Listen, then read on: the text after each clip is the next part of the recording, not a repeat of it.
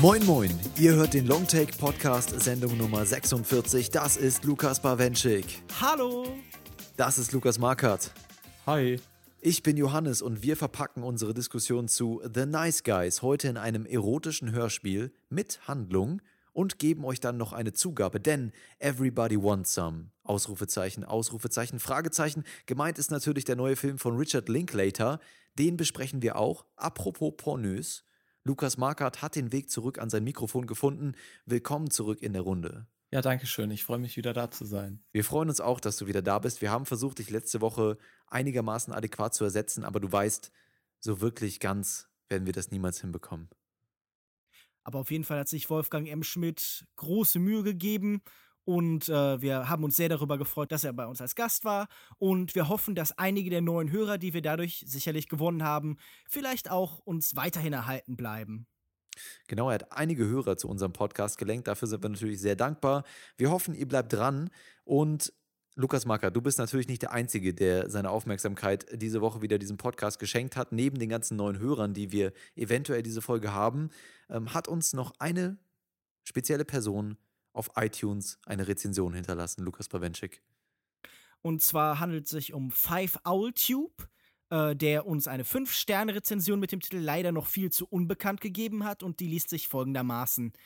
Leider erst vorherige Woche durch Wolfgang M. Schmidt Jr. entdeckt. Schade, dass so eine Serie so zäh um Aufmerksamkeit kämpfen muss. Denn ich glaube, etwas mehr Aufmerksamkeit, mehr Rezensionen, mehr Kritik, mehr Druck mhm. würde hier noch mehr rausholen. Die Akustik klingt manchmal noch sehr unterschiedlich, liegt wahrscheinlich oft an den Aufnahmemöglichkeiten der Gäste. Vielleicht die Kompression etwas mehr an die unterschiedlichen Stimmen anpassen. Ähm, nur um das kurz zu klären, ich glaube, in der letzten Ausgabe lag das wirklich vor allen Dingen eben an den Aufnahmemöglichkeiten von Wolfgang. Wir wissen, dass unsere Tonqualität jetzt noch nicht perfekt ist, aber wir arbeiten daran, stetig besser zu werden. Ich lese mal weiter. Ansonsten ist das wirklich nur Meckern auf hohem Niveau, da man bereits sehr gut, auch aufgrund der Stimmklänge, zuhören kann. Kommen wir noch Danke. schnell zum eigentlich ja auch wichtigsten, dem Inhalt. Wirklich frisch und wie ich finde bisher einzigartig. Interessante Mischung aus dynamischem, freiem und authentischem Studentendialog-Flair und seriösem bzw. tiefgründigem Lesungsfeeling. Wunderbare Abwechslung zwischen Independent-Genre-Kino und Mainstream-Marvel-Programm.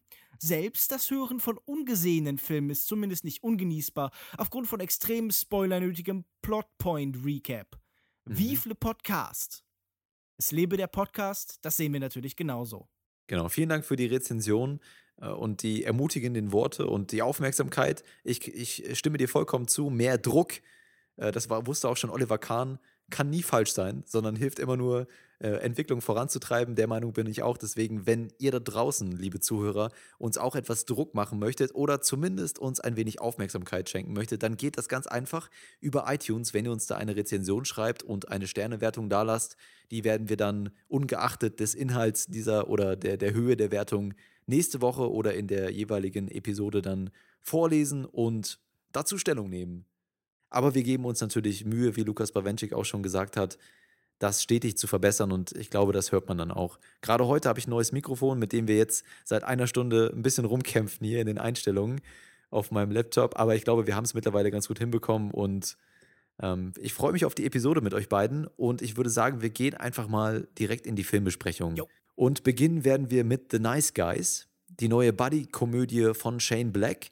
Der Film handelt von zwei Privatdetektiven, die sich im Los Angeles der späten 70er Jahre nach dem Tod einer Pornodarstellerin auf die Suche nach einer jungen Frau namens Amelia begeben und sich schnell in einem verwirrenden Netz aus Kriminalität und Skurrilitäten wiederfinden. Wir hören einmal in den Trailer und sind danach wieder bei euch. Bis gleich. Abgeklärtheit, die Eigenschaft gelassen Wer ist da? Kurierdienst. Und besonnen zu sein. Fuck! Arch, wir spielen ein Spiel. Sie haben sich im Haus vertan. Das heißt, halt die Klappe, außer du bist ich. Ich liebe dieses Spiel. Du bist Privatdetektiv? Da sind 20 Dollar drin, ja, die gehören Ihnen. Nein, nein, deswegen bin ich nicht hier. Ich habe eine Nachricht. Gib mir deinen linken Arm. Nein! Doch, komm schon. Nein! Wenn du zum Arzt gehst, Nein! sag ihm, du hast eine Spiralfraktur. Nein! Tiefluft. Nein! All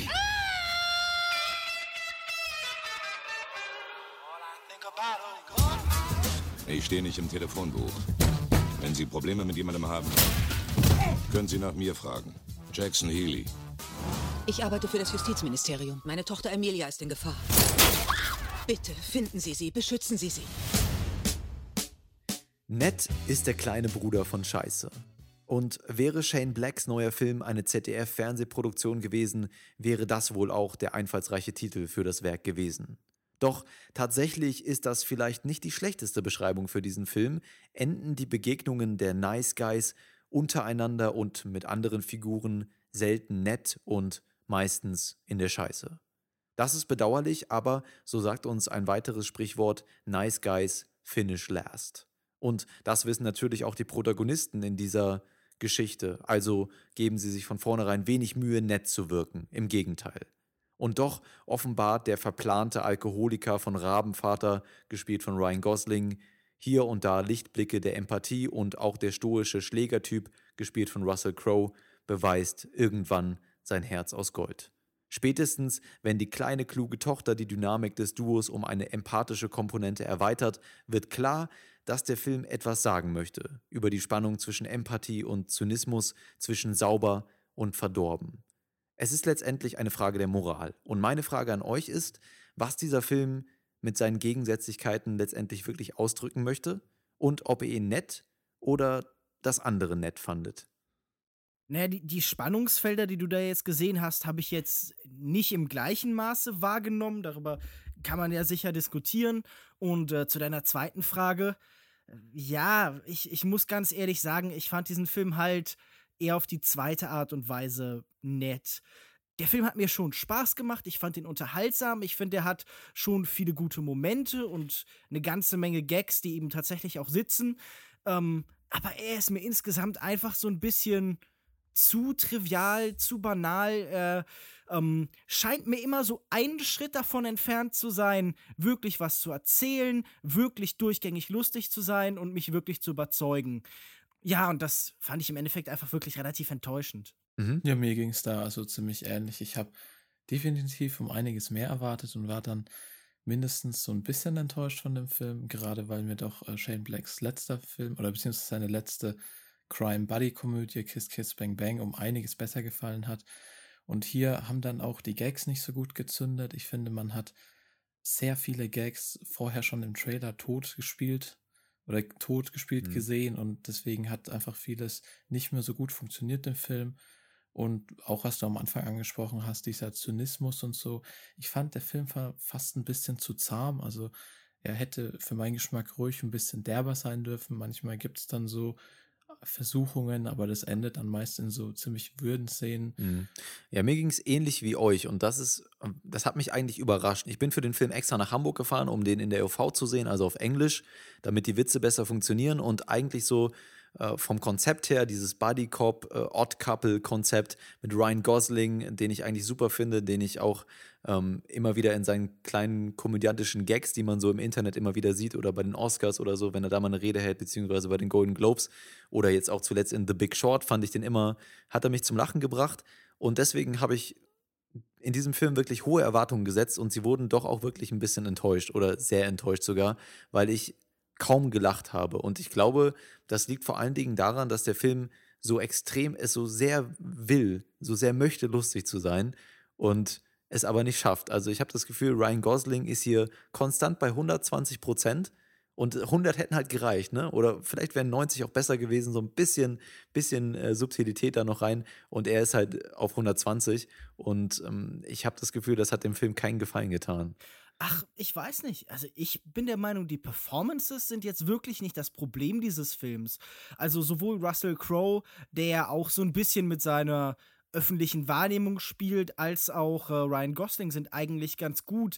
Ähm, ich muss aber auch sagen, ich fand diesen Film auch nicht durchgängig witzig. Wie gesagt, ich habe tatsächlich immer wieder gelacht, aber ähm, was mich, glaube ich, am meisten an diesem Film gestört hat, ist, dass man permanent so seine Konstruktion erkennen kann, dass man permanent sieht, wie die Zahnräder hinter eben dieser Filmfassade rattern. Und das gilt sowohl für den Humor, wo du eigentlich immer, wenn da irgendwie ein Setup, ein Aufbau für einen Witz stattfindet, sofort erkennst, wie der jetzt enden wird. Ähm, der Film glaubt wirklich, er würde immer wieder mit den Erwartungen spielen und was total Überraschendes tun. Aber im Endeffekt ist das dann sehr oft einfach sehr, sehr vorhersehbar und ähm, du merkst einfach permanent die Beschaffenheit dieser Witze. Zum Beispiel auch in diesen ewigen, äh, ja, dieses ewige Callback-System. Es wird immer wieder auf alte Sachen verwiesen oder Sachen immer wieder halt neu aufgegriffen und das mhm. funktioniert halt nur manchmal. Also es gibt durchaus Szenen, die ich sehr, sehr lustig fand. Ich finde sehr, sehr gut, wie hier mit Vordergründen und Hintergründen gespielt wird. Also es gibt ja zum Beispiel eine Sequenz, wo ähm, Ryan Gosling und äh, Russell Crowe halt eben auf so einer Party sind. Im Hintergrund sind so Aquarien, in denen so Frauen als Nixon verkleidet vorbeischwimmen. Und mit diesem Hintergrund wird eben sehr schön gespielt und äh, es gibt zum Beispiel auch eine Szene im Fahrstuhl, wo dann einmal außerhalb von einem Fenster was passiert, was ich einfach sehr, sehr gelungen fand. Vor allem, weil es ja auch tatsächlich zum Restfilm passt, der ja in seiner Art, Geschichten zu erzählen, in Bezug eben so auf diese Groschenroman-Verschwörungsgeschichte, die so im Hintergrund stattfindet, eben ja. auch damit arbeitet, im Hintergrund zu erzählen. Aber lass mal eben bei der Szene bleiben, weil für mich ist das eigentlich ein Beispiel von dieser Vorhersehbarkeit, die du angesprochen hast, diese Nixen da im Hintergrund. Und gut, wir werden den Witz jetzt nicht spoilen, aber wie, der, wie die Pointe dann letztendlich aufgelöst wird, war für mich, das hat mich null überrascht und ich fand es auch nicht lustig irgendwie. War das für dich in dem Fall doch überraschend? Hat die Überraschung hier funktioniert für dich und deswegen war es lustig? Äh, ja, gut, doch. Ne, also, ein Witz hat ja meistens was mit Überraschung oder irgendeiner Form von Verunsicherung zu tun. Und ich hatte okay. damit nicht in der Form gerechnet, vor allem, weil ähm, das ja auch ein ein filmischer Trick ist, dass das zeitlich eben so schnell eben kommt, wie das Sehr eben tatsächlich mhm. eigentlich nicht möglich wäre. Das heißt, das ist filmisch schon ganz gut gemacht und ich fand so auf der reinen Drehbuchebene auch sehr viele Sachen sehr, sehr gut. Also zum Beispiel mhm. ähm, meine absolute Lieblingsszene des Films ist äh, die Szene mit diesen Umweltaktivisten, die eben so tun, als wären sie tot und dann gibt es eben so unterschiedliche Ebenen, mit denen Shane Black da ganz toll spielt. Und man merkt ja seine Erfahrung in diesem Genre. Wenn man ehrlich ist, hat Shane Black ja seine ganze Karriere über immer wieder halt eben so ähnliche Geschichten erzählt. Unabhängig jetzt eben von so seinen Trademarks wie irgendwie de dem Weihnachtsszenario oder so, das immer wieder auftaucht, ähm, hat er dieses Buddy-Cop-Ding ja schon in, auch in Filmen wie Last Boy Scout, vielleicht ein bisschen böser oder in Lethal Weapon eben erzählt. Und man merkt seine Expertise auf dem Bereich. Mhm. Ich würde widersprechen in dem Fall, und da können wir gleich mal, was Lukas Markert auch dazu sagt, weil ich fand gerade das Buddy-Cop-Element hier relativ schwach, also die Dynamik zwischen Russell Crowe und Ryan Gosling. Vielleicht erwartet man auch einfach ein bisschen mehr, weil, wie du sagst, Shane Black hat fast an an jedem zweiten gelungenen Buddy-Cop-Film hat er seine Finger am Drehbuch gehabt.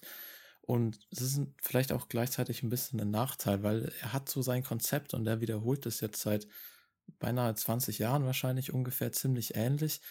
Und die eigentliche Buddy-Cop-Geschichte fand ich auch nicht ganz so gelungen. Also ich fand die Chemie zwischen Ryan Gosling und Russell Crowe war in Ordnung, war aber nichts Besonderes. Viel besser hat mir da tatsächlich die Dynamik zwischen ihm und seiner Tochter gefallen. Und ansonsten war ich von vielen Gags auch überrascht, den ihr gerade gesagt habt, habe ich so nicht vorhergesehen. Und auch, dass Ryan mhm. Gosling tatsächlich so ein Talent für Comedy hat. Also sein Timing war wirklich an vielen Stellen gelungen. Wenn Witze kamen, dann war er doch dafür zuständig und auch viele diese visuellen Comedy-Witze. Also ich glaube, die Szene kennt man aus dem Trailer wirklich, wenn er zum Beispiel die Waffe dann durchs Fenster schmeißt. Wo das fand ich auch super, ja. Oder auch in dem Aufzug, die funktionieren wirklich gut. Ich finde halt, ähm, er zeigt vor allem seine Fähigkeit für so physikalische Comedy. Also, dass er so Dialogkomödien äh, bisher ganz gut hinbekommen hat, das wissen wir ja alle. Aber es gibt da zum Beispiel ähm, so, so einen kurzen, kleinen Moment äh, auf so einer öffentlichen Toilette, wo er eben mit so einer Toilettenzelle arbeitet. Und das, das hatte ja schon fast so ein bisschen so eine, so eine Miniatur-Jackie Chan-Qualität, wie er da arbeitet. Also, das hat mir tatsächlich gut gefallen. Ich, also für mich auch, glaube ich, für mich ging es sehr stark bergab. Also so der, der Anfang, auch die Eröffnungsszene und dann so die ersten paar Sequenzen mit Gags haben mir gut gefallen. Da, dazu zählt auch die Toilettenszene, die du gerade angesprochen hast, die, äh, die mich wirklich sehr, sehr zum Lachen gebracht hat und jetzt gerade eben auch nochmal in Gedanken daran. Hm, aber danach ging es halt stark bergab und das liegt wahrscheinlich auch an der Struktur des Films und an der Story und so weiter. Aber also für mich hat es dann nach dem Anfang sehr, sehr stark abgenommen, relativ schnell man muss ja auch sagen, dass dieses Drehbuch in seiner Gesamtheit einfach auch so ein bisschen wirr ist. Das ist natürlich zum Mhm. einen Absicht, weil es so äh, dieses Raymond Chandler-hafte, das diese, großen, Gesch- äh, diese Groschengeschichten immer haben, halt auch so ein bisschen reproduziert. Also man denkt natürlich nicht, äh, nicht zufällig an so Sachen wie vielleicht an Chinatown in so einer humoristischen Version oder vielleicht halt eine ne, ne Modernisierung von sowas wie The Big Lebowski oder eine, ja, eher, eher wieder eine Comedy-Version von sowas wie Inherent Vice, also dieses leicht drogengeschwängerte amerikanische vage Albtraumhafte, in dem man eben so von Szene zu Szene driftet und so. Das ist theoretisch schon interessant gemacht, aber es ist halt auch so ein bisschen ermüdend, weil ähm, es geht nicht darum, dass hier irgendwie unbedingt die Vorwärtsbewegung fehlt, aber dieser Film Mhm. will irgendwie immer in alle Richtungen gleichzeitig und zerfährt dabei so ein bisschen. Ich finde ja auch, er versucht ja auch immer wieder, neben dem humoristischen, über den wir jetzt, äh, das wir jetzt gerade schon besprochen haben, so äh, sehr sentimentale Momente einzubauen und Charaktermomente und so ähm, persönliche Schicksale eben darzustellen, halt tatsächlich Pathos. Und ich finde, das missglückt halt wirklich durchgängig. Also da, wo es nur angedeutet wird, ist es okay, aber immer wenn es dann tatsächlich so Entwicklungen geben soll, finde ich das einfach sehr, sehr komisch, wie es dargestellt wird. Am, am frappierendsten finde ich das tatsächlich bei der Figur von Russell Crowe, die ja so eine Entwicklung vom herzlosen Killer eben zum gnädigen eben tatsächlich durchlebt, also hier Jackson Healy. Und ähm, das wird im Endeffekt an, an zwei Szenen dargestellt, die halt so eine Parallele bieten. Es geht da jeweils um äh, sein Verhalten gegenüber Feinden. Und das fand ich einfach so ärgerlich Mhm. plakativ und man erkennt einfach, das habe ich vorhin ja schon gemeint, als ich gesagt habe, die Mechanismen dieses Films ganz deutlich. Das finde ich einfach sehr, sehr frustrierend, dass man immer genau weiß, das soll jetzt hier erzählt werden. Und zwar so sehr, dass man das Gefühl hat, Shane Black könnte jetzt auch hier ein Schild hochhalten, das und das ist jetzt passiert und es würde einfach nicht viel ändern. Und diese persönlichen Momente funktionieren eben auch nicht, weil das hier nicht wirklich interessante Charaktere sind und auch die Dynamik zwischen den Charakteren nicht interessant ist. Also ich habe nicht das Gefühl, dass äh, da eine besondere Chemie zwischen Russell Crowe und Ryan Gosling ist und vielleicht auch aufgrund der Tatsache, weil das Drehbuch ihnen nicht so viele Möglichkeiten bietet. Ich weiß jetzt nicht, was zuerst da war, das Huhn oder das Ei, ob das Drehbuch das nicht äh, ermöglicht oder ob die Chemie einfach nicht da war und deswegen das nicht funktioniert, aber man merkt es ja auch in der Struktur des Films. Die, die großen Momente, gerade hinten raus, haben diese Charaktere immer alleine. Also es gibt nicht irgendwie eine Szene, wo sie zu zweit etwas ähm, äh, irgendwie äh, sich auf, aufeinander extrem verlassen müssen und dann zu zweit etwas lösen müssen, sondern es sind immer einzelne Momente, in denen die Charaktere ihre eigenen Probleme irgendwie überkommen müssen, aber nicht zusammen. Und äh, anhand dieser Struktur des Drehbuchs merke ich ähm, oder sehe ich schon, dass das eben dann kein guter Buddy-Film und keine gute Buddy-Komödie ist mit einem mit einem Team, das irgendwie eine interessante Dynamik hat, wenn das Drehbuch diese Charaktere in entscheidenden Momenten, entscheidenden Momenten immer separiert. Ja, vor allen Dingen, weil dann auch, wenn du jetzt gerade schon diese großen Sequenzen ansprichst, die Kämpfe auch alle nicht so wirklich überzeugend sind. Also, sie arten nicht ganz in so unübersichtlichem Chaos aus und es ist auch ganz nett, dass es mal nicht um die, ja, die Vernichtung der Erde geht, im Kontrast zu den Blockbustern des Sommers, die man sonst so gesehen hat. Aber auch hier gibt's nur so äh, bedingt eben Grund zur Freude, weil diese Kämpfe immer noch sehr chaotisch sind, nicht sonderlich interessant choreografiert, sie sehen nicht besonders faszinierend aus. Also Mhm. diese ganzen Schießereien, ähm, ich musste am ehesten halt tatsächlich an sowas wie den Beverly Hills Cop denken dabei. So, das ist jetzt schon nicht schlimm oder so, aber toll ist auch was anderes. Wobei man ja auch fast schon wieder sagen muss, dass so diese großen Szenen oder diese großen Set-Pieces, zum Beispiel auf der Party, wo ja wirklich viele Geschütze aufgefahren werden, die haben mir fast noch am besten gefallen. Also die waren wirklich die Höhepunkte und ja, so kleine Szenen, wie gesagt, mit der Dynamik hat es nicht so funktioniert. Und auch, wie du gesagt hast vorhin, Joko, das Problem mit dem Drehbuch und der Story. Also mir hat es am Anfang noch ganz gut gefallen, dass die Geschichte so über viele Ecken aufgebaut wurde.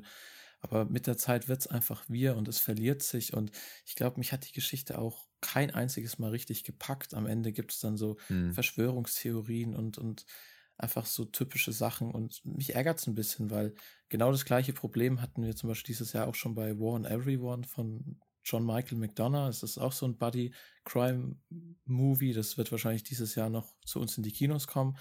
Und der hat eigentlich genau das gleiche Problem, dass er sich nach der Zeit irgendwann komplett verliert und dann nur noch die beiden Hauptdarsteller, also das Duo die Story zusammenhält. Und mich ärgert es ein bisschen, dass solche Filme nicht auch irgendwie eine Geschichte erzählen können. Mhm. Ich muss auch sagen, für mich wirkte das alles sehr konfus und auch wirklich ermüdend, buchstäblich. Ähm, ich hatte da ein bisschen Probleme, in der zweiten Hälfte des Films wach zu bleiben in meinem sehr gemütlichen Kinosessel im Savoy. Schöne Grüße an, den, an das wunderschöne Kino in Hamburg. Mm, aber es hat in dem Fall nicht geholfen.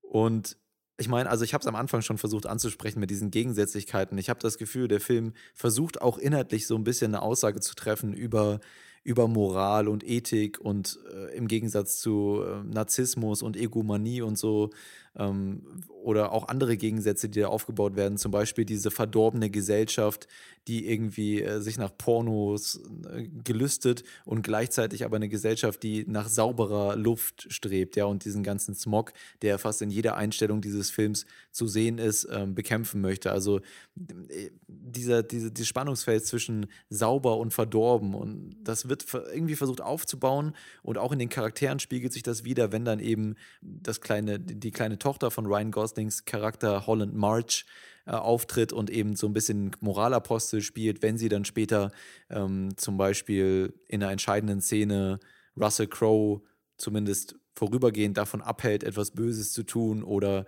ähm, wenn sie eben den Umgang mit der Gewalt in dem Film so ein bisschen hinterfragt in manchen Momenten und auch ähm, ihren Vater als, als Vaterfigur und seine, seine Verantwortlichkeiten ähm, die ehrliche Stimme in dem Film ist. Dann habe ich das Gefühl, wird da so versucht, so ein Zwiespalt aufzubauen zwischen, den, zwischen diesem Duo und ihr, aber das funktioniert nie so richtig. Ich habe jetzt nicht am Ende rausbekommen, was jetzt genau der Film mir damit sagen wollte, mit diesen ganzen, äh, mit, mit den Charakteren und mit der Thematik dieser Umweltverschmutzung und der Pornoindustrie. Das fühlte sich für mich eben alles sehr wirr an und hat sich dann auch letztendlich im Handlungsstrang so wieder gespiegelt und deswegen naja, war es für mich. Zwei Sachen würde ich dazu sagen. Zum einen ist es natürlich schwierig, wenn du jetzt irgendwie deine Narkolepsie dem Film vorwirfst. Aber okay. darüber hinaus würde ich sagen, also wie, wie schon anfangs gesagt, diese Widersprüche, die du da gerade äh, ansprichst, habe ich jetzt erstmal in dem Film nicht so gesehen. Also das heißt natürlich nicht, dass sie nicht da sind. Ich verstehe schon, was du meinst. Aber ähm, ich, ich glaube, wenn es überhaupt um etwas geht, dann geht es ja vor allen Dingen um dieses Thema, das da tatsächlich die ganze Zeit im Hintergrund stattfindet. Also wir sehen es ja schon am Anfang oder hören es am Anfang immer wieder reden, Radiosendungen oder irgendwie ein Stand-up-Comedian, an dem man vorbeigeht, über dieses Thema ja, Umweltverschmutzung und äh, frische Luft und so. Du, natürlich hast du recht, natürlich ist das auch irgendwie gleichzusetzen mit dieser moralischen Korruption, die da irgendwie stattfindet. Smog ist ja was, was man nur begrenzt sieht oder dass so die Sicht vernebelt. Und äh, natürlich geht es jetzt hier auch um diese düsteren Einflüsse, die dann auch so Geheimorganisationen haben. Also Kim Basinger spielt ja in diesem Film mit als so eine ähm, nicht besonders supi.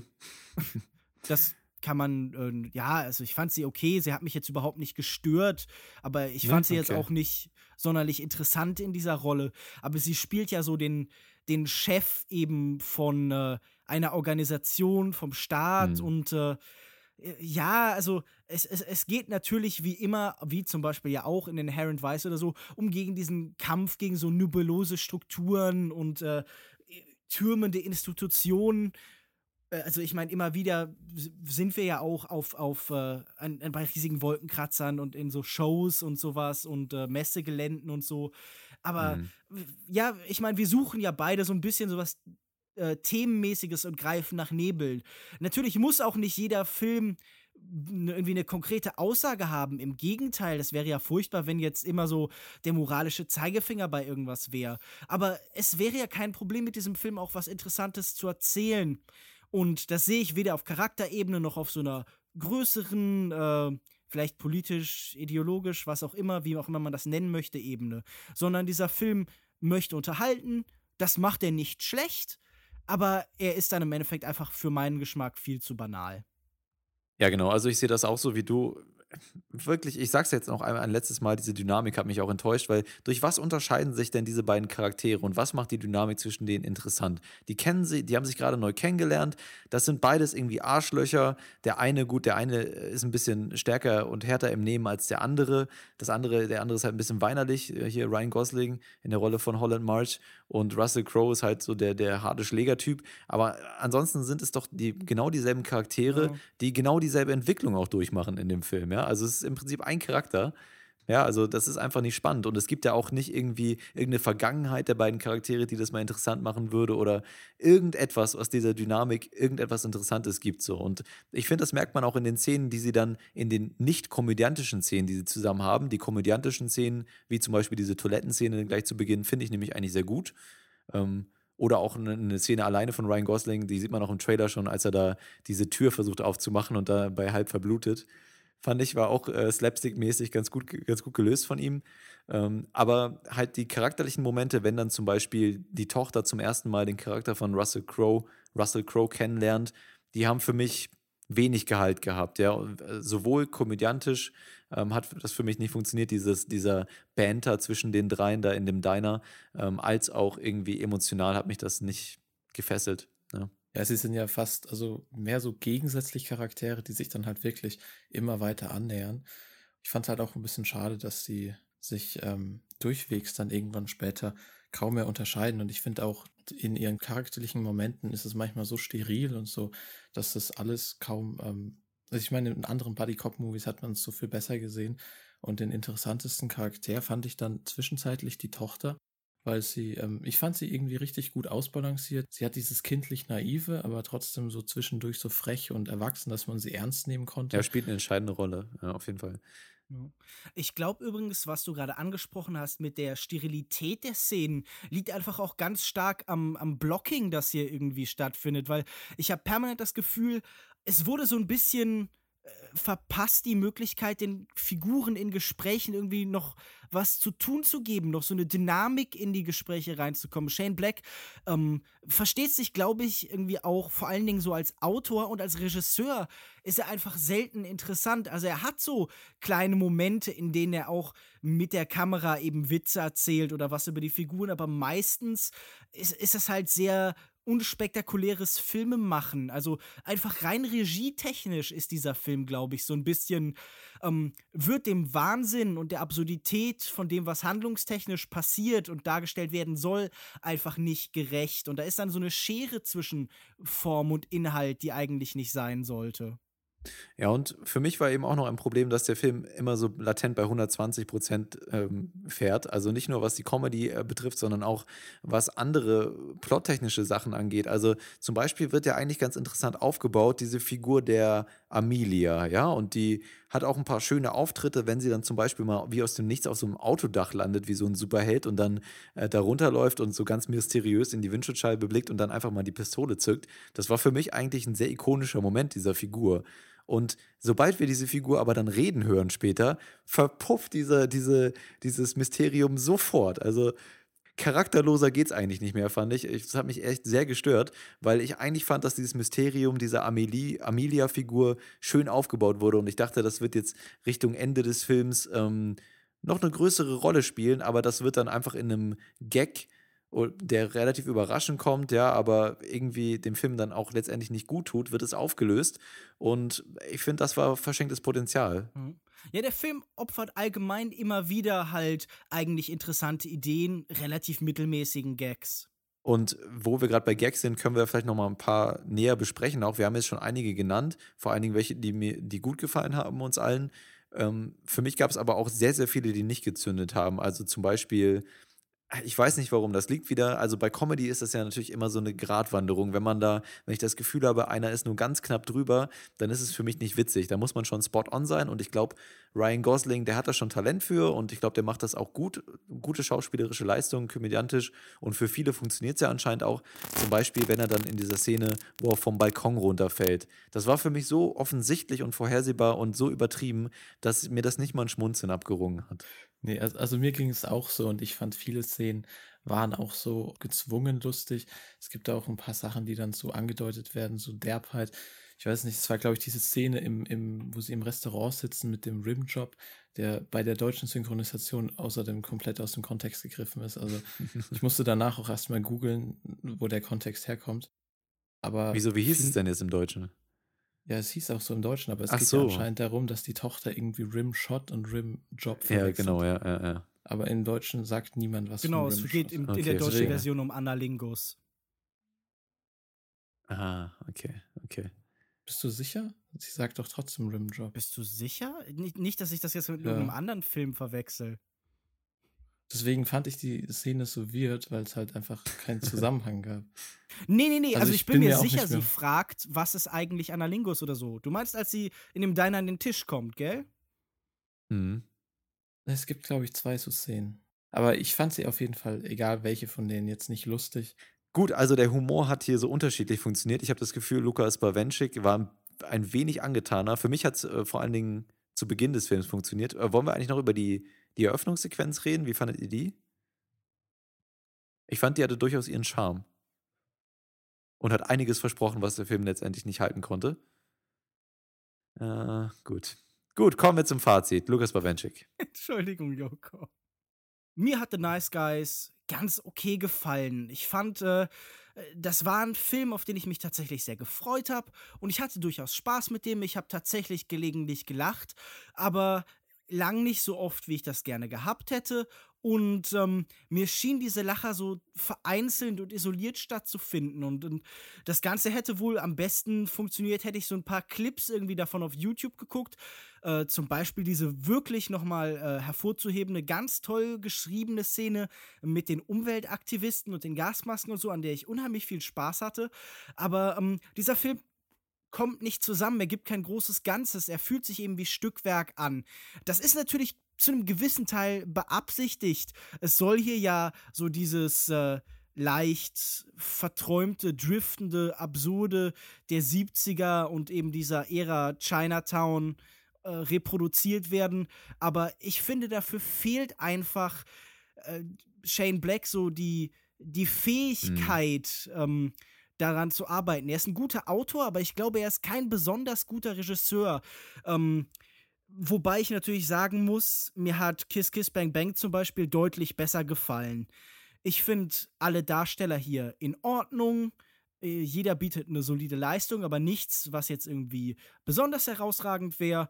Und im Endeffekt muss ich sagen, ein netter Film, aber wie schon anfangs angesprochen, nett ist halt eben manchmal die kleine Schwester von Scheiße. Der Film ist nicht scheiße, aber ihre kleine Schwester.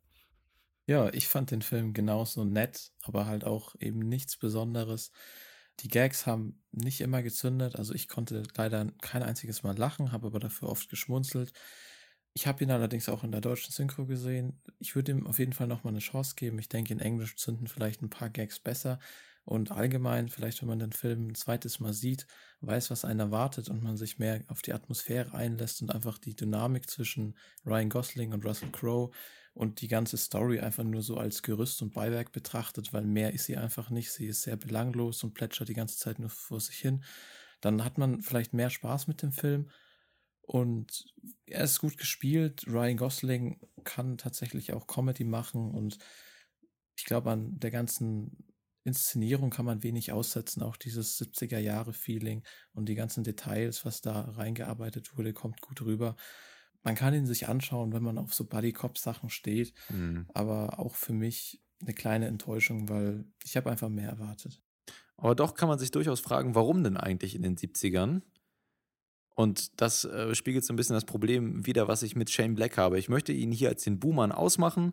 Er ist, der, er ist derjenige, der, für, der dafür verantwortlich ist, dass ich zu wenig bei diesem Film gelacht habe, denn Ryan Gosling ist ein wunderbarer komödiantischer Schauspieler, der eigentlich das Potenzial hätte, mich durchgehend zum Lachen zu bringen. Und Lukas Bawenschik, du hast das gerade sehr schön gesagt, das sind so YouTube-Schnipsel, die mich gelegentlich mal zum Lachen bringen.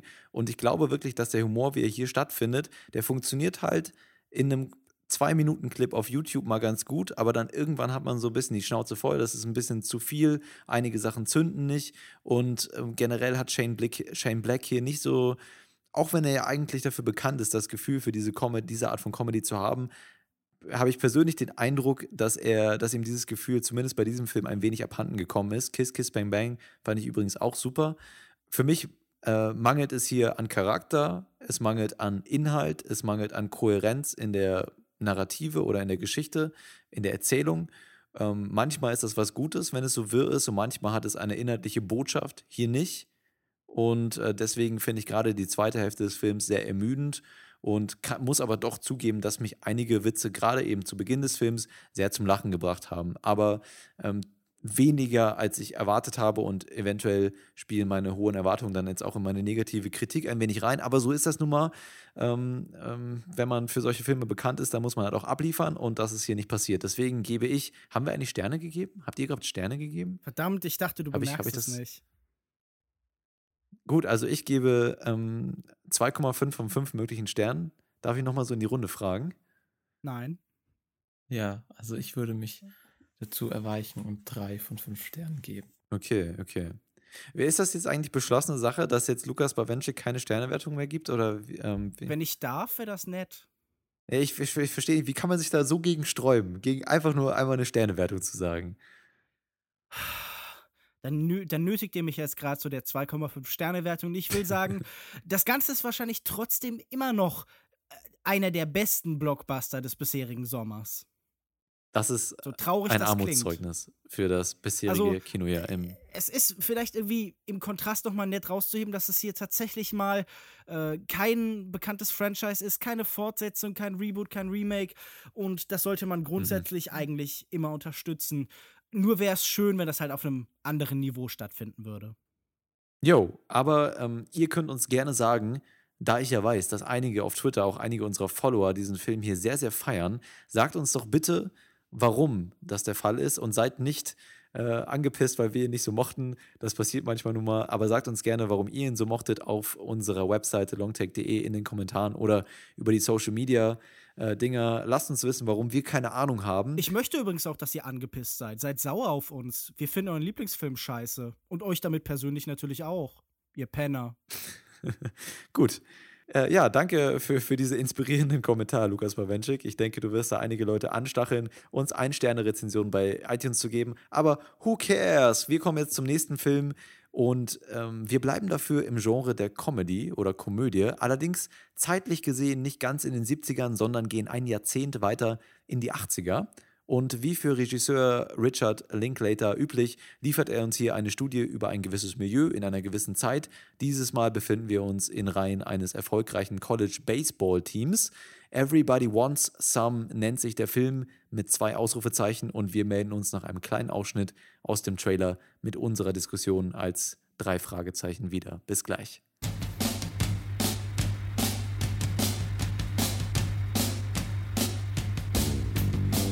Das ist nicht die Highschool, Mann. Das ist ein völlig neues Level. Du bist ein Niemand. Wer bist denn du? Jake Bradford. Hier bist du auf dich allein gestellt. Entschuldige, bitte. Bis dann. Ich mach mir echt Sorgen wegen der neuen Typen. Das wird echt ein schräges Jahr, Mann. Zwei Regeln. Kein Alkohol in diesem Haus, keine Mädchen oben in den Schlafzimmern.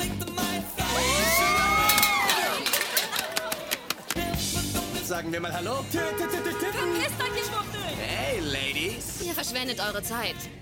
Lesben. Mir gefällt der schüchterne Typ da auf dem Rücksitz. Ich will sehen, in welchem Zimmer sie wohnt. Das riecht schwer nach einstweiliger Verfügung. Woher wusstest du, in welchem Zimmer ich wohne? Ich studiere investigativen Journalismus. Ich schätze, da kennst du auch meinen Namen. Ja, wenn du ihn mir sagst. Mit einem kurzen Dialog aus seinem neuesten Film Everybody Wants Some liefert Regisseur Richard Linklater eine praktische Beschreibung seiner eigenen Arbeit. Baseball Ass Willoughby hat gerade einen beeindruckenden Bonkopf voller Gras inhaliert und erzählt jetzt, was ihm an Musik am meisten begeistert. Es geht ihm darum, die Tangente im Rahmen zu finden. Das Besondere eines Songs liegt für ihn in den Zeilen zwischen den Noten. Und das ist natürlich auch Linklaters Ansatz mit den vermeintlich kleinen und trivialen Momenten von Leben in seiner gewaltigen Gesamtheit erzählen. Everybody Wants Some ist nach einem Van Halen-Song benannt und zeigt einige Tage aus dem Leben des College-Neulings Jake und dem seiner Teamkameraden, mit denen er zusammen äh, naja, relativ wenig Baseball spielt, aber eigentlich dann halt lieber sehr viel feiert und eben Frauen nachstellt. Dabei passiert auf der Handlungsebene nicht viel, aber es werden jede Menge typische Linklater-Dialoge geführt. Über die Identitätssuche, über Männlichkeit, über das Stammeswesen des College-Lebens und natürlich auch über den Sinn des Daseins. Hm. Meine Frage an euch wäre jetzt, konntet ihr mit seinen Lebensweisheiten, die da erzählt werden, wirklich was anfangen? Oder wird es langsam Zeit, Richard Linklater seine Bong wegzunehmen? Das ist eine drastische Maßnahme. Das würde ich nicht so unterschreiben, das würde ich nicht machen, das kannst du nicht machen. Mann, einfach die Bong wegnehmen. Lukas Bawenschik, ich bitte dich. Lassen wir ihm seine Bong. Allerdings muss ich sagen, dass die Szene mit der Bong mir tatsächlich auch nicht so super gefallen hat. Insgesamt kann ich mit den Lebensweisheiten in dem Film aber schon was anfangen. Und zwar unter äh, der Berücksichtigung, dass ich weiß, dass Richard Linklater-Filme immer so eine gewisse Perspektive auf das Ganze haben. Manchmal sehr realitätsnah und manchmal sehr romantisiert. Und in dem Fall war es eben so eine gewisse Ode an die, äh, ja, an die Entscheidungslosigkeit und an die Identitätslosigkeit und an die, an die Faulheit und äh, die Momente der Sorglosigkeit und in diesen Momenten eine gewisse Bedeutung und, und Romantik zu finden. Und ich finde, dass der Film in seiner Atmosphäre das gut vereint hat. Und insgesamt würde ich das als einen Film beschreiben, der so ein richtig schöner Feel-Good-Film für mich ist. Ähm, und ich kann aber natürlich schon nachvollziehen, wenn mit dem ein oder anderen, mit der ein oder anderen Dialogzeile Linklater für den ein oder anderen Zuschauer das Ganze ein bisschen zu offensichtlich ausspricht. Das kann schon sein, aber in einigen Momenten finde ich es dann doch einfach auch ein bisschen romantisch. Ja, also was du gerade gesagt hast, diese Ode an diese Unbeschwertheit war gerade einer meiner Probleme, weil ich konnte das einfach nicht so raussehen. Ich meine, wahrscheinlich, egal, auch in kleinerer Form, jeder kennt so diese Zeit, zum Beispiel die letzten Tage in den Ferien, du willst nochmal die letzte Zeit genießen, aber schaust schon so ehrfürchtig nach vorne, was jetzt kommt. Hier im Film eben dann die ersten Tage des Studiums. Aber das, das Gefühl, diese Stimmung hier wurde für mich überhaupt nicht richtig eingefangen. Also ich sehe natürlich, der Film hat keinen keinen wirklichen Fortschritt in der Geschichte, aber der einzige Fortschritt hat sich für mich dann wirklich durch die Texteinblendungen ergeben, die immer wieder anzeigen, welcher Tag jetzt ist. Alles andere ist eigentlich völlig beliebig. Äh, auch wie alles inszeniert wurde, die Gespräche zwischen den. Ich fand das ganze Ensemble äh, gut eingesetzt und ich auch fand die Gesichter. Man sieht hier ja relativ unbekannte Leute. Es funktioniert alles ganz gut. Aber wenn sie interagieren miteinander, wirkt es teilweise so, so komisch glatt und, und da ist mhm. überhaupt kein, überhaupt keine. Was, das war für mich das absolute den, Highlight, die Interaktion. Also, nee. Ah, nee, da würde ich ja super widersprechen. Lukas Markert, red doch nicht so ein Schwachsinn. Lukas Bawenschik, was meinst du dazu? Da war doch wohl Seele drin. Ich bin da ganz klar auf der Seite von Lukas. Ah, ähm, das tut mir leid, Joko. Nee, ähm, ich finde das ja interessant, weil man merkt ja hier, das hat man auch in den Interviews dann vorher gehört, dass eben Linklater hier ganz klar eigene Erfahrungen verarbeitet. Es ist ja so ein, so ein bisschen so ein geistiger Nachfolger von Dazed and Confused, nur halt eben äh, knapp 20 Jahre später. Und äh, statt halt eben von der Highschool wird jetzt eben vom College erzählt. Und man merkt ganz deutlich, Linklater hat da überwiegend positive Erfahrungen gemacht. Der Blick, den er auf diese Epoche hat, ist eben durchaus nostalgischer, einer, der ähm, mit, mit viel Liebe an das Ganze herangeht.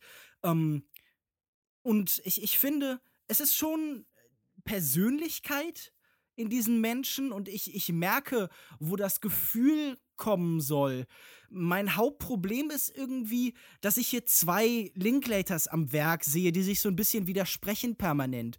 Denn zum einen ist da, wie schon so ein bisschen angesprochen, der Anthropologe Richard Linklater, der versucht, dieses Milieu zu erforschen, der darstellen will, wie diese Menschen leben und was sie tun und an welchen Orten sie das tun.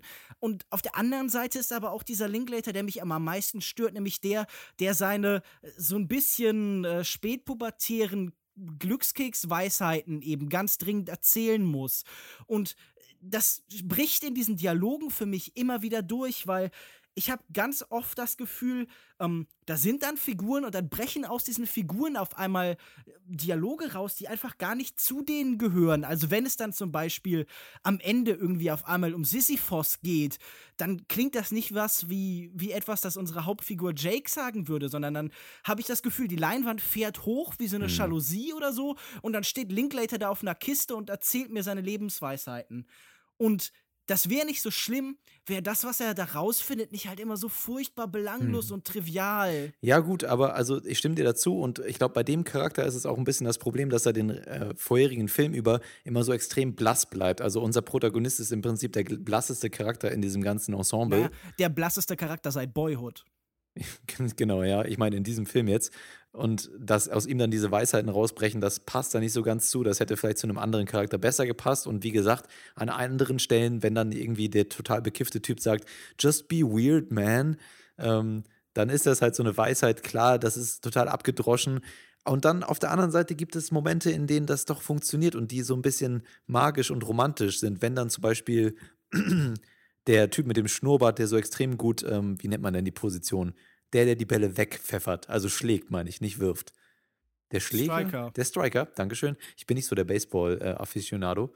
Auf jeden Fall, äh, wenn der dann äh, mit dieser Axt, Axt die, die Bälle spaltet, die ihm zugeworfen werden von diesem kuriosen anderen Kerl, mh, wenn er dann sagt, ach, heute ist der beste Tag meines Lebens, bis morgen so, until tomorrow, dann hat das sowas, äh, die, diese Sorglosigkeit kommt in dieser Line so wundervoll rüber. Ähm, also ich finde, genauso äh, für die ganzen Momente, in denen das zu offensichtlich ist und so ein bisschen wehtut, gibt es doch auch wieder viele Momente, in denen ähm, diese Offenheit und Sorglosigkeit auch in den Dialogen doch funktioniert auch. Ja, also mich haben die Dialoge ehrlich gesagt nicht so gestört, auch wenn Lukas jetzt nicht davon wegkommt. Ich finde, das ist natürlich auch so ein bisschen was, was so ein Linklater-Film ausmacht, diese Weisheiten, auch wenn Mhm. sie natürlich nicht immer f- bisschen blöd dahergeredet kommen. Aber ansonsten, obwohl ich gerade gesagt habe, wie gesagt, dieses Feeling der letzten Tage konnte der Film für mich nicht so einfangen. Was er aber sehr gut einfangen konnte, war das einfach das ganze 80er-Feeling. Das fängt an beim Soundtrack, der mir wirklich sehr gut gefallen hat geht weiter über, egal ob es jetzt die Klamotten sind, die wunderbar schrägen Frisuren. Also man merkt diese Detailverliebtheit quasi in jeder Szene an und der Film wirkt auch, als wäre er einfach in den 80ern gedreht worden. Ja.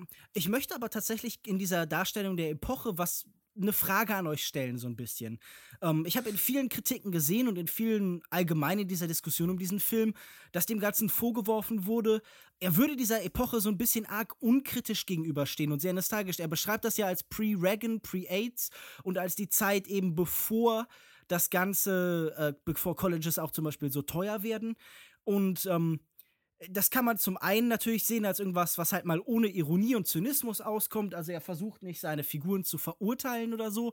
Aber andererseits finde ich auch, ähm, könnte man ja durchaus sich daran stören, naja, das sind halt irgendwie so vollkommen unkritische Typen, die denken über nichts nach. In diesem Film geht es nicht halt irgendwie um die, ähm, dis- um die, um die Frage, wie halt zu dieser Zeit an Colleges Frauen behandelt werden oder Schwarze behandelt werden. Es gibt den einen Quotenschwarzen, der immer mit unterwegs ist und so.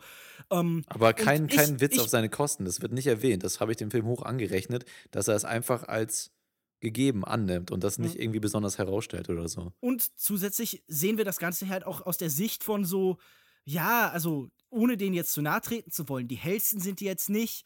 Und ich bin so ein bisschen hin und her gerissen. Ich finde zum einen will ich natürlich keine moralischen Ansprüche jetzt an diesen Film stellen. Also nicht jeder Film muss jetzt irgendwie das Gewissen der Welt verkörpern. Andererseits fände ich es einfach auch interessant, sich mit der Position und mit dem Leben dieser Menschen auch irgendwie auseinander, zu auseinanderzusetzen. Es wird so angedeutet, denn für mich schwingt so ein bisschen in diesem Film so eine Melancholie mit, dass diese Menschen wissen, sie werden Mhm. eigentlich nie wirklich Baseballstars. Immer wieder geht es darum zu sagen, so, ja, wir werden eigentlich nicht wirklich Profis und äh, wenn, wenn dann jemand zum Training kommt und sich da wirklich volle Mühe gibt und sowas sagt wie, ähm, ich bin durch und durch Baseballspieler, dann wird er auch so ein bisschen verlacht. In einer Sequenz wird sogar gesagt, okay, wir sind doch eigentlich nur irgendwie äh, wegen Frauen und Party hier. Und ähm, dass sie so ein bisschen auf so eine ungewisse Zukunft hinsegeln. Das ist der einzige kritische Unterton, den ich da wahrnehme. Ja, also das stimmt ja auch. Das wird ja auch in der allerletzten Szene des Films angesprochen, dass äh, eben, ja, dass sie, dass sie versuchen, diesen Traum weiter zu träumen, auch wenn Realität eigentlich langsam mal eintreten sollte in ihren Köpfen. Was nicht passiert. Und sicherlich ist da so eine melancholische, bittersüße Note mit dabei. Auf der anderen Seite sagt der Film, und das spricht er teilweise auch direkt so aus, wie das halt eben so ist bei Linklater, ähm, die Aktivitäten, die sie da voll, voll, vollziehen, werden nicht bewertet, sondern es wird gesagt, wenn du für dich selbst ähm, Bedeutung aus diesen Sachen ziehst, dann ist es in Ordnung. Warum hat irgendwas anderes, warum haben irgendwelche politischen Dinge ähm, gerade mehr Bedeutung? Klar, die haben eine gesellschaftliche Bedeutung, die sind wichtig für, für unsere weitere Entwicklung als, als Menschen, aber für dich persönlich, was ist denn für dich persönlich wichtig? Bist du da gerade glücklich mit? Und ähm, wenn das der Fall ist, dann ist das doch supi. Und ähm, klar, das ist jetzt vielleicht ein bisschen banal und so total, ja, so sehr verstrahlt und so argumentiert, aber ich finde, das hat eine gewisse Berechtigung, auch diese, diese Gefühlswelt und diese Sorglosigkeit und diese Naivität und Ignoranz im Positiven darzustellen. Das sieht man auch im, im Style des Films. Also der Film ist ja auch vom Look her super verstrahlt und sonnig und mhm für mich schwingt diese Note da mit, die du, die du ähm, gerade auch angesprochen hast, aber auf der anderen Seite widerspricht der Film dem auch durch seine generelle. Ich, mich nervt das einfach kolossal, wenn ein Film sich hinter seinen Figuren versteckt. Wenn im Endeffekt gesagt wird, ja, er nimmt halt die Perspektive von denen auf und der ist halt ein bisschen naiv und er blendet halt auch irgendwie deren Sexismus aus. Also ich meine, wenn wir über, also nur als Beispiel, wenn wir ganz allgemein reden über College-Leute, dann haben wir, oder ähm, halt so, so Sportteams und so, dann haben wir da vor allem in den letzten Jahren immer eine Diskussion um Gewalttätigkeit, um sexuelle Übergriffe und auch um deren Hazing-Rituale, also um deren Rituale, um halt irgendwie Leute in dieser Gruppe eben mhm. darzustellen und um diesen permanenten Kampf und Wettbewerb.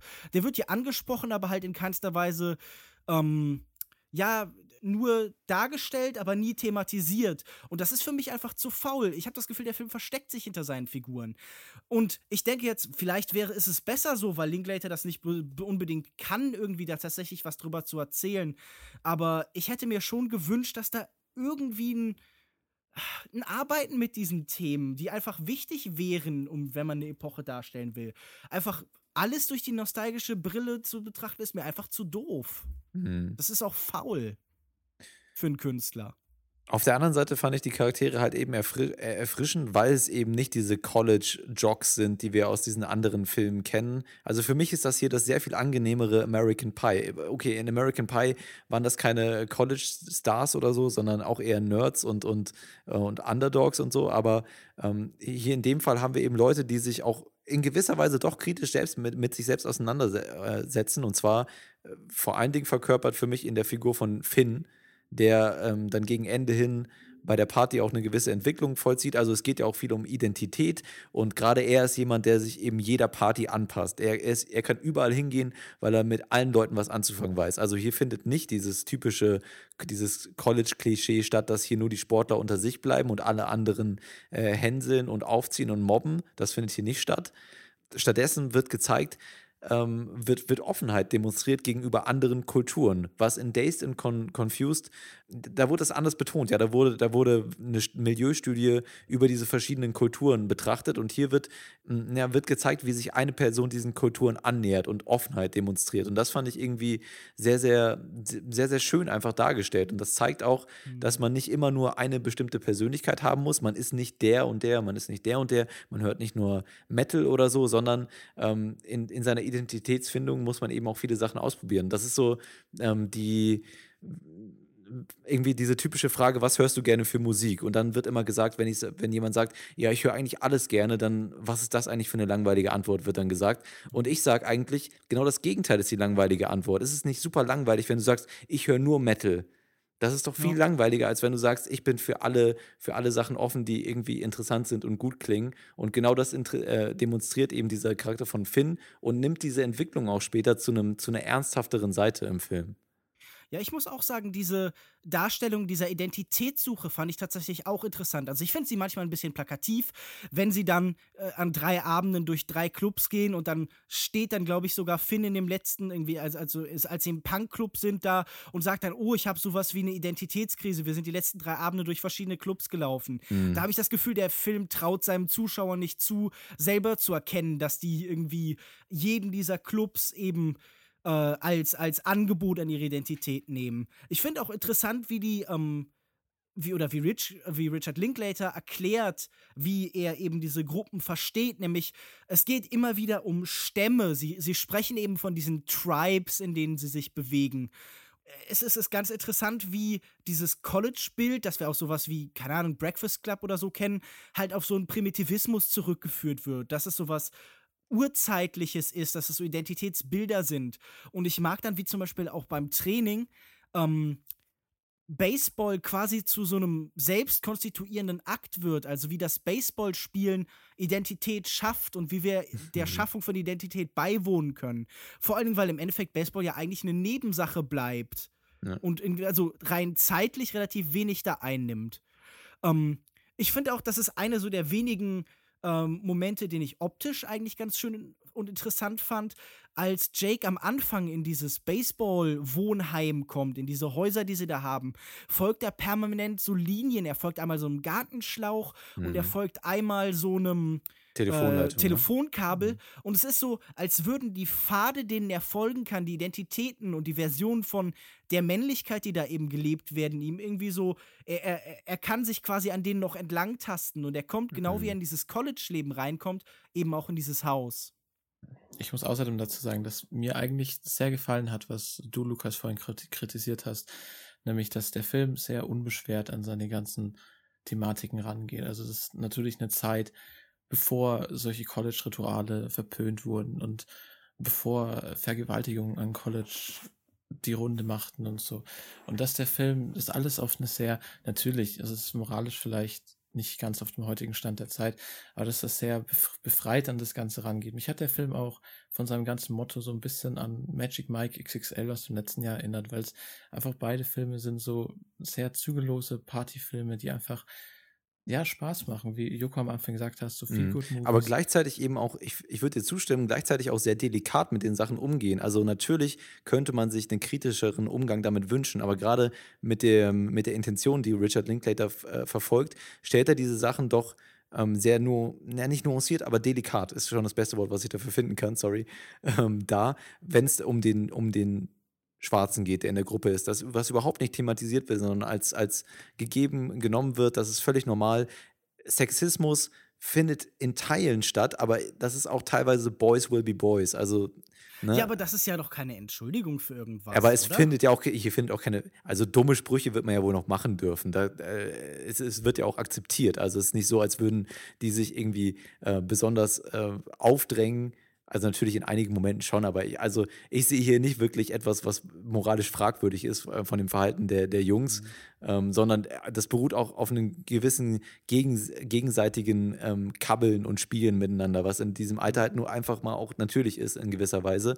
Und auch was die Sexszenen angeht und so, äh, finde ich, dass Richard Linklater das hier alles sehr delikat ähm, filmt und eben nicht, nicht ins Übertriebene abgleitet, aber trotzdem doch auch die Relevanz dieser Szenen zu veranschaulichen weiß. Also ich finde, dass er das mit Geschmack gehandhabt hat. Ich, ich will auch noch mal irgendwie klarstellen, es geht mir überhaupt nicht darauf, jetzt hier meine Wertvorstellung oder sowas auf diesen Film aufzudrängen, sondern ich habe einfach das Gefühl, hier fehlt so eine gewisse künstlerische Neugier. Ähm, ein Film, in dem es permanent darum geht, man soll alles ausprobieren und auch allen Perspektiven gegenüber offen sein und verschiedene Kulturen auch irgendwie wahrnehmen, ähm, dann zu kombinieren mit einem Film, der eigentlich sehr selten forschend ist, der immer in seiner Perspektive bleibt, der immer in sich selbst sehr geschlossen ist. Das scheint mir einfach irgendwie ein Widerspruch zu sein, der mich ein bisschen frustriert hat. Ich hätte mir einfach so ein bisschen mehr, ja, Blick über den Tellerrand hinaus gewünscht. Aber das ist ja genau, was der Film nicht machen will. Er will ja diesen Blick auf dem Teller bleiben und das romantisieren. Was die Charakterfindung angeht, schon, aber was eben die Konsequenzen und so angeht, nicht. Weil wenn man sich anguckt, zum Beispiel, ähm, wenn dann diese große Hausparty stattfindet und dann am nächsten Morgen das typische Bild kommt, alles ist komplett verwüstet, alles ist vermüllt und äh, der klassische Storystrang wäre jetzt, jetzt kommt der Typ, der sie vorher, der ihnen vorher gesagt hat, ihr sollt hier keine Partys machen, kein Alkohol, keine Frauen, der wird jetzt ankommen und ihnen erstmal das, äh, die Hölle heiß machen. So, ne? Das passiert nicht. Es gibt hier keine Konsequenzen in dem Film. Und das war eben so, so einfach so erfrischend und schön und romantisch. Ähm, in anderen Momenten wird Unter das dann wieder anderem halt umgedreht. auch nicht ne? der Zuschauer. Also auch der Zuschauer erlebt hier keine Konsequenzen. Es gibt hier natürlich auch durch diesen leicht sentimentalen und, und unzynischen, unironischen Blick, der nie gebrochen wird, der, der sogar irgendwie was Reizvolles auch für mich hat. Also natürlich müssen wir nicht permanent in diesem postmodernen Modus der Des Dekonstruktion irgendwie verharren und immer alles sofort in seine Bestandteile zerlegen und, und äh, zerstören. Aber ich fand diese Erfahrung, die ich hier gemacht habe, die mir an Momenten auch Spaß gemacht hat, ich habe in diesem Film auch gelegentlich gelacht und so, einfach als so als so konsequenzlos erlebt. Also dann im Endeffekt war dieser Film halt vorbei und ja, ich war halt so, ja gut, jetzt habe ich mir halt so ein paar Sachen von Linklater anhören dürfen, der halt immer wieder, der es einfach nicht lassen kann, halt seine Ideen halt so direkt zur Kamera äh, zu erzählen. Als der Professor am Ende an die Tafel geschrieben hat, irgendwie äh, Frontiers are where you find them oder so, dachte ich, okay, die studieren wahrscheinlich Linklaterologie. Also das fand ich echt so ein bisschen so, puh. Ähm, vor allen Dingen, weil er ja in Interviews auch irgendwie gesagt hat, ähm, er, es, es gibt ja immer wieder diese coolen College-Professoren, die einem so die Perspektive äußern und mir schien es die ganze Zeit, Linklater will selber genau dieser College-Professor sein, so der Typ, der jetzt ein bisschen älter ist, aber immer noch cool und deshalb kann er auch zeigen, wie cool das damals alles war. Und ich, ich muss halt einfach sagen, als Professor taugt er halt einfach überhaupt nichts. Ja. Wenn das okay ist, würde ich mit euch ganz gern ähm, über eine Szene sprechen, die du schon äh, tatsächlich auch angesprochen hast, nämlich diese, dieses äh, Gespräch, das dann Jake am Ende eben mit seiner Freundin oder mhm. werdenden Freundin führt, in dem es dann halt eben um die Frage geht, ja, okay, eigentlich ist, was wir das hier, was wir hier machen, irgendwie sinnlos, aber indem wir das erkennen und indem wir da äh, ja einen Nutzen drin finden, äh, schaffen wir uns halt selber Sinn. Und das ist natürlich, also ohne jetzt irgendwie zu weit damit zu gehen, er spricht ja sogar Sisyphos an.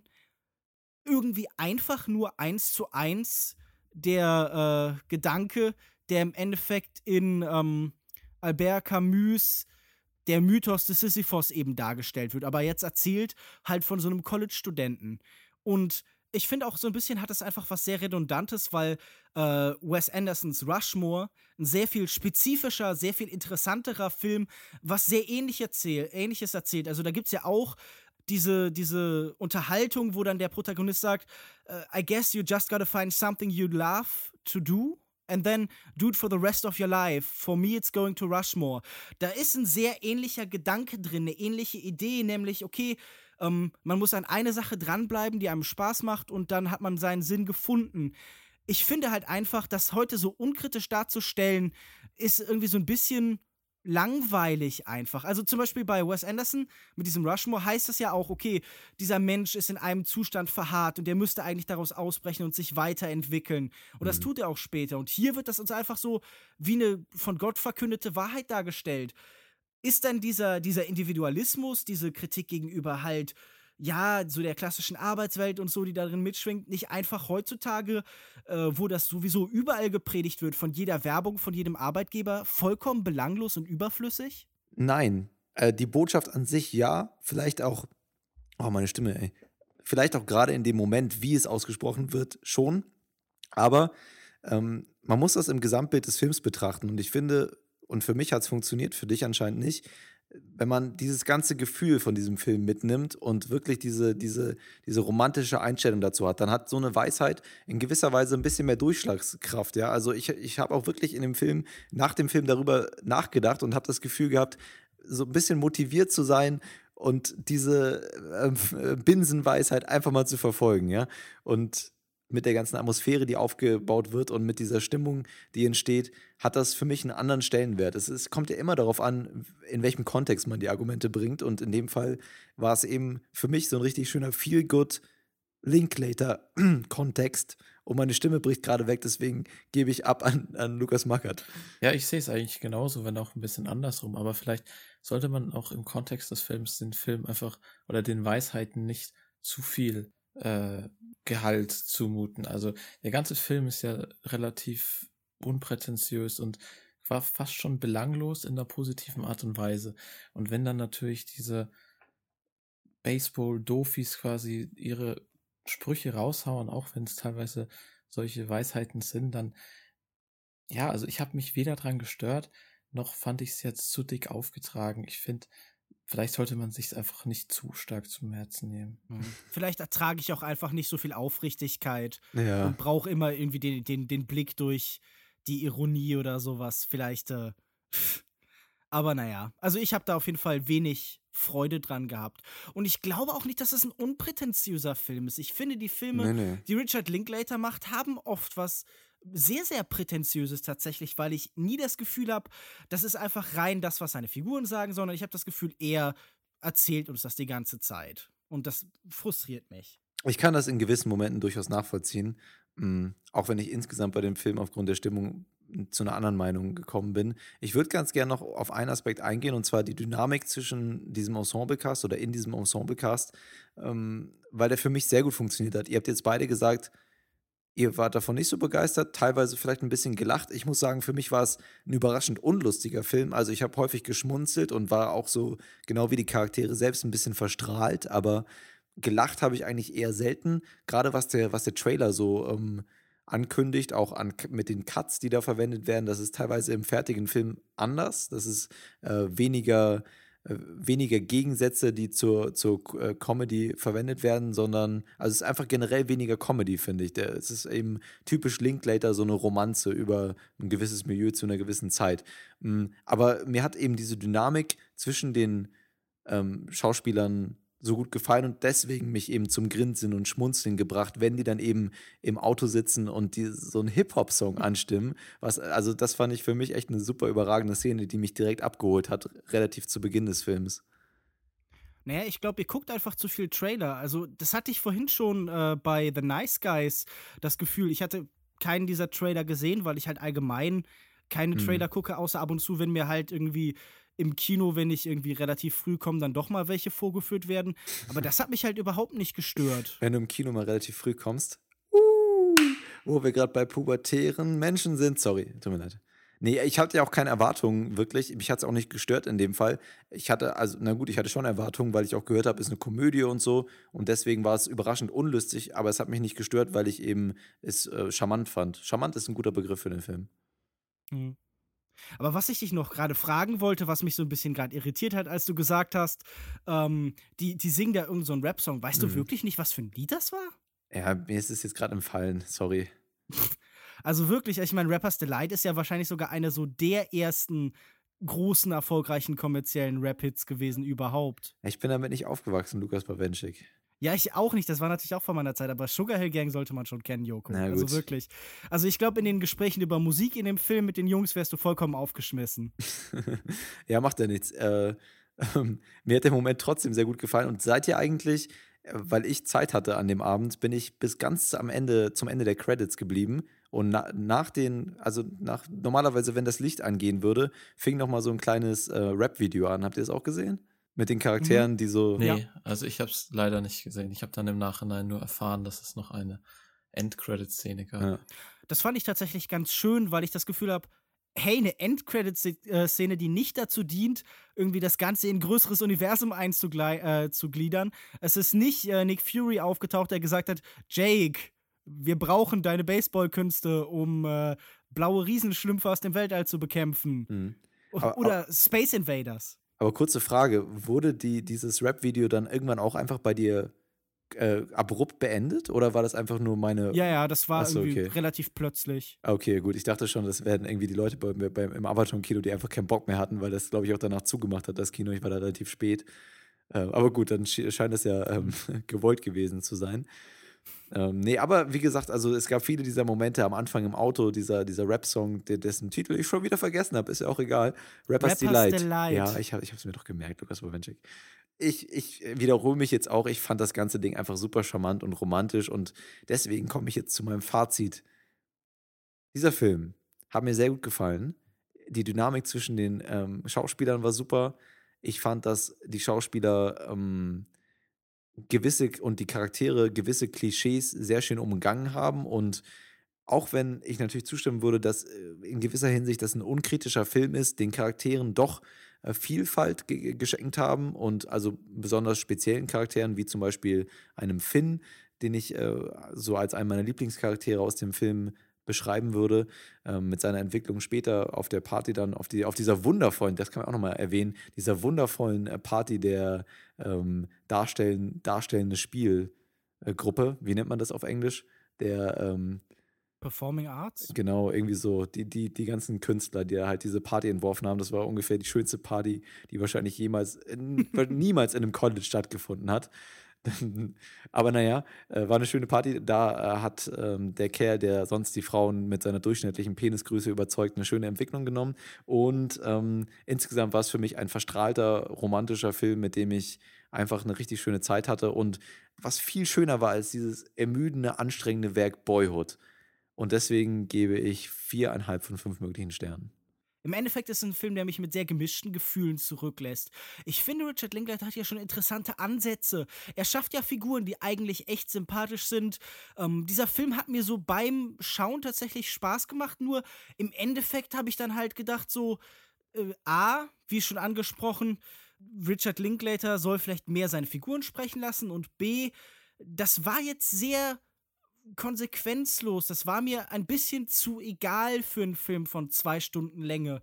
Ich möchte stärker mich mit diesem Film verbunden sehen, stärker mit ihm interagieren, stärker von ihm herausgefordert werden vielleicht auch. Und das hat einfach aber es ist ja auch eine Gefühlssache stattgefunden. Ja, ich habe aber auch bei diesem Film wenig gefühlt. Und ich muss sagen, ich bin doch normalerweise bei Filmen wirklich jemand, der sich emotional schnell mitreichen lässt. Ich bin natürlich da auch irgendwie ein Softie. Und ähm, also ich wär, oh, würde ja. zu dieser Gruppe von, äh, von Jungs wahrscheinlich überhaupt nicht dazu passen. Nee, das du würdest zu den Mädchen gestört. gehen. Ja. ja. die Theatergruppe sah viel spaßiger aus. Mit, nee, beziehungsweise am, am besten fand ich eigentlich seinen Punk-Kumpel. Der wirkte echt sympathisch. Das habe ich mir also schon den gedacht. Fand ich auch. ähm, und das, das Problem für mich waren tatsächlich nicht diese Menschen, nicht rein dieses Szenario, obwohl ich mir da ein bisschen mehr, äh, ja, einfach mehr arbeiten und abarbeiten an diesem Szenario gewünscht hätte, sondern im Endeffekt hat mich am meisten gestört, wie egal mir das alles war. Und ich glaube, den nächsten Richard Linkleiter-Film, es gibt zwei Möglichkeiten. Entweder wir nehmen Linkleiter die Bong weg oder ich nehme meine Bong mit ins Kino. Übrigens, was mir gerade noch eingefallen ist, du hattest es ja auch angesprochen, die weibliche Perspektive, die natürlich, wie so häufig in Linklater-Filmen, ein bisschen zu kurz kommt, ist natürlich auch hier wieder der Fall gewesen. Und gerade die Beziehung zwischen unserem blassen Protagonisten, dessen Name mir entfällt, Jake, oh, Jake auch so ein blasser Name, Mann, Mann, Mann, ähm, und seiner Freundin, ähm, die übrigens, die Schauspielerin fand ich eigentlich ähm, sehr charmant. Charmant. Äh, aber ich muss sagen, dass mich das auch so ein bisschen enttäuscht hat und gerade diesen, den Film dann auf naja, nicht ganz auf der Note, aber das war schon eine der abschließenden Szenen zusammen mit äh, den beiden im See da, äh, darauf zu beenden, fand ich ein bisschen unpassend. Ich hätte mir das lieber in, in Form ähm, innerhalb der Gruppe gewünscht, das zu beenden. Und generell diese Beziehung ist für mich eben so ein bisschen zu kurz gekommen und auch die weibliche Perspektive. Generell finde ich, das, find ich das allerdings okay, von einem männlichen Regisseur ähm, aus seinen eigenen Erfahrungen einen Film zu bauen und das dann auch so darzustellen. Finde ich jetzt nicht verwerflich. Ja, mir ging es da sehr wie Lukas. Also ich hatte auch gemischte Gefühle nach dem Film. Ich halte es da wahrscheinlich so wie Linklater selbst, der irgendwie sagt, it's just a big party movie. Wahrscheinlich sollte man den Film auch einfach so sehen. Es ist ein super entspannter Film, der Spaß macht. Man muss sich darauf einlassen, auf diese ganze Atmosphäre. Ich meine, es gibt weder einen Plot noch Charakterentwicklung oder irgendwelche Spannungsbögen. Es ist halt wirklich der absolute Feel-Good-Film, wenn man sich darauf einlassen kann und jetzt keine großen Handlungsstränge braucht und die Charaktere sind so schrullig und ähm, dass man sie irgendwie alle lieb hat, obwohl sie teilweise blass blieben. Also ich wünsche mir jetzt keine Serie mit denen, aber für einen Film, zwei Stunden ist es völlig in Ordnung und da funktioniert es auch. Und ähm, auch wenn ich vorhin gesagt habe, dass mir so ein bisschen die, die ganze, die Seele und das Herz zwischen den Leuten, wie sie interagiert haben, gefehlt hatten, trotzdem. Vollkommener Quatsch. Nee, finde ich nicht. Aber Linklater hat trotzdem noch diesen Blick für die kleinen Details in den Interaktionen und wie die Leute handeln und miteinander. Mhm. Also es ist trotzdem noch auf einem ganz anderen Niveau als viele andere Filme. Aber man hat es halt auch in Linklaters, zum Beispiel Days and Confused, schon einfach besser gesehen.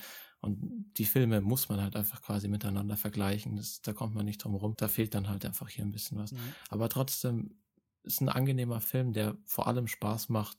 Und ich würde 3,5 von 5 Sternen geben. Ja, aber ich verstehe es nicht, wie man ihn als seelenlos beschreiben kann. Gerade, also wenn man sich den Umgang der Charaktere untereinander, untereinander an, anguckt, ja, selbst die Außenseiter in dieser Gruppe, wie dieser Kerl, der vor, vom, vom Land kommt und da äh, ständig Buter. genau, Buter und ähm, ständig gehänselt wird von denen, selbst der wird am Ende auf eine freundschaftliche Art und Weise wieder integriert, so oder, oder selbst wenn da mal Konflikte oder so entstehen, findet der Film in den Charakteren immer wieder so eine Wendung, wo gesagt wird, aber letztendlich sind wir doch eine Gruppe. Und da dem Film und diesen Charakteren und der Dynamik die Seele abzusprechen und die Freundschaft, das finde ich irgendwie falsch. Aber naja. Ich glaube, deine Stimme versucht dir gerade zu sagen, dass du besser die Klappe hältst, weil du Unsinn redest. Nö, ich glaube, ich rede keinen Unsinn, aber meine Stimme ist in der Tat äh, relativ in Mitleidenschaft gezogen. Ich weiß auch gar nicht warum. Ich bin im Moment ein bisschen unter, unter der Pollenlast hier zusammengebrochen im Frühsommer. Naja, aber Lukas Bawenschik, trotzdem habe ich nicht vergessen, dass du gerade keine Sternewertung gegeben hast. Was ist eigentlich daran so schwer? Was ist daran so schwer? Aber du hast aber eine ganze Weile gebraucht, bis du irgendwie dahin gekommen bist. Nee, ich hatte es die ganze Zeit im Hinterkopf. Du kannst auch einfach mal kein Sesselfurzer sein und einfach ja, mal die mir überwinden, zwei eine Sterne. mickrige Sternewertung. Okay, zwei Sterne. Okay, danke. es ist ja wohl nicht das Schlimmste auf der Welt, einmal als privilegierter Mensch in einem Podcast eine Sternewertung. Nein, das mache ich nicht. Kann ich nicht einfach Daumen hoch oder runter geben oder sowas? Ja, solange du es äh, verbal kommentierst, geht's. Ja, dann ist das für mich eher ein Daumen runter. Okay. Damit beenden wir unsere Diskussion zu Everybody Wants Some, Ausrufezeichen, Ausrufezeichen. Sagt uns gerne, was ihr von dem Film gehalten habt ob ihr mehr auf die Seite von mir fallt, der sich äh, in, den, in den Zauber des Films, auf den Zauber des Films einlassen konnte, oder ob ihr mehr zum Lager der beiden Lukasse gehört, das eigentlich auch komplett Unsinn ist, ähm, dann lasst uns, teilt uns das gerne mit in den Kommentaren auf longtake.de über die sozialen Netzwerke. Ihr wisst Bescheid, facebook.com slash longtakepodcast oder twitter.com slash longtake.de oder at longtake.de. Falls ihr neue Zuhörer seid, heiße ich euch nochmal gerne herzlich willkommen und freue mich, wenn ihr unseren Diskussionen noch eine Weile lauscht, auch wenn Wolfgang M. Schmidt diese Woche und äh, wahrscheinlich in, in einer Mehrzahl der nächsten Folgen nicht mit dabei sein wird. Ähm, hallo, wir freuen uns, dass ihr mit an Bord seid. Lukas Bawenschik, falls diese neuen Zuhörer dich im Internet noch finden möchten, um mehr von deinen Inhalten und Meinungen zu lesen, wo könnte man das denn mal so finden im Internet dann? Man könnte mich finden auf Twitter unter @kinomensch, auf meinem Blog kinomensch.wordpress.com, wo in naher Zukunft auch, äh, das verspreche ich hoch und heilig, wieder mehr Inhalt zu finden sein wird. Auf äh, meiner Facebook-Seite facebook.de slash kinomensch und regelmäßig unter kino-zeit.de. Und dich, Lukas Markert? Mich findet ihr auf Twitter unter @cinedrifter und auch auf Letterbox. Das Profil habe ich auch auf Twitter verlinkt. Sehr gut. Und mich findet ihr auf Twitter at Jokoda, J-U-U-K-O-D-A oder über unsere offiziellen Twitter-Accounts. Und ich vergaß eben zu sagen, dass ihr natürlich uns auch eine E-Mail schreiben könnt, nämlich feedback at longtake.de heißt die E-Mail-Adresse, an die ihr euch wenden könnt. Und äh, falls wir keine iTunes-Rezension äh, bekommen, dann lesen wir auch gerne E-Mails von euch vor, eure Meinung, euer Feedback, eure Verbesserungsvorschläge oder eure Analysen zu irgendwelchen Filmen. Teilt uns das alles gerne mit. Wir freuen uns auf den Austausch. Auch gerne übrigens, mir fällt es häufig auf in unserem Kommentarbereich, ähm, wird immer so die Meinung gepostet, aber untereinander dann wenig diskutiert. Also ihr könnt auch gerne untereinander so ein bisschen eure verschiedenen Meinungen diskutieren. Hätte ich auf jeden Fall nichts dagegen. Und ja, was besprechen wir nächste Woche, Leute? Wissen wir das schon? Hat jemand Vorschläge, was wir nächste Woche besprechen könnten? Wir könnten vielleicht eventuell noch Green Room nachholen, den wir jetzt diese Woche nicht besprochen haben. Okay. Ach, und ich, ich würde auch gern vor der Morgenröte, Morgenröte, würde ich auch gerne äh, sehen, zumindest. Ja, aber also ganz unabhängig davon, ist es denn nicht irgendwie doof, so dann in, zu dem Zeitpunkt des Erscheinens halt schon äh, drei Wochen laufende Sachen halt irgendwie zu besprechen? Ähm, das würde mich auch von Seiten der Hörer interessieren, mhm. ob ihr tatsächlich irgendeinen Wert auf Aktualität legt oder ob auch eine größere Distanz zum tatsächlichen Release-Termin in Ordnung wäre. Alternativ ist diese Woche natürlich relativ dünn gesetzt. Vielleicht ist vor ihren Augen interessant. Vielleicht ist ja Stolz, Vorurteile und Zombies äh, gar nicht so schlecht. Es gab in der, in der Frankfurter Allgemeinen Sonntagszeitung tatsächlich eine sehr positive Besprechung, was mich überrascht hat. Mhm. Ähm, aber ich denke, wir werden wahrscheinlich eher Sachen nachholen. Okay. Wir lassen euch das auf jeden Fall nochmal wissen auf Twitter oder und auf Facebook, was wir in der nächsten Woche ähm, sehen, damit ihr euch auch, wenn ihr Bock dazu habt, ein bisschen darauf vorbereiten könnt und die Filme im Kino gucken geht, bevor unsere Folge dann hochgeladen wird. Ansonsten könnt ihr natürlich auch gern so zuhören. Ist ja eigentlich auch egal. Spoiler. Who cares? Und wir wünschen euch äh, dann eine freudige Woche und eine ereignisvolle Woche und eine interessante Woche im Kino. Wir wünschen euch einen wunderschönen Start in die Europameisterschaft, die hier im Podcast auf wenig Anklang trifft, bei mir aber schon. Und auch natürlich einen wundervollen Start in den Sommer. Es ist ja mittlerweile richtig warm geworden. Also es ist eigentlich eine wundervolle Zeit, um zu leben, äh, um es in äh, Richard Linklaters Worten zu sagen. Und mit diesen Worten möchte ich mich dann auch bis zur nächsten Woche verabschieden. Carpe diem und, äh, Ja. und Also wirklich. auf Wiedersehen. Fußball. Ja, gebt mir fünf Drohnen und irgendwie Unterbodenkameras und ich inszeniere euch ein Fußballspiel mal interessant, aber mit den immer gleichen Kameraeinstellungen, das ist doch echt furchtbar öde.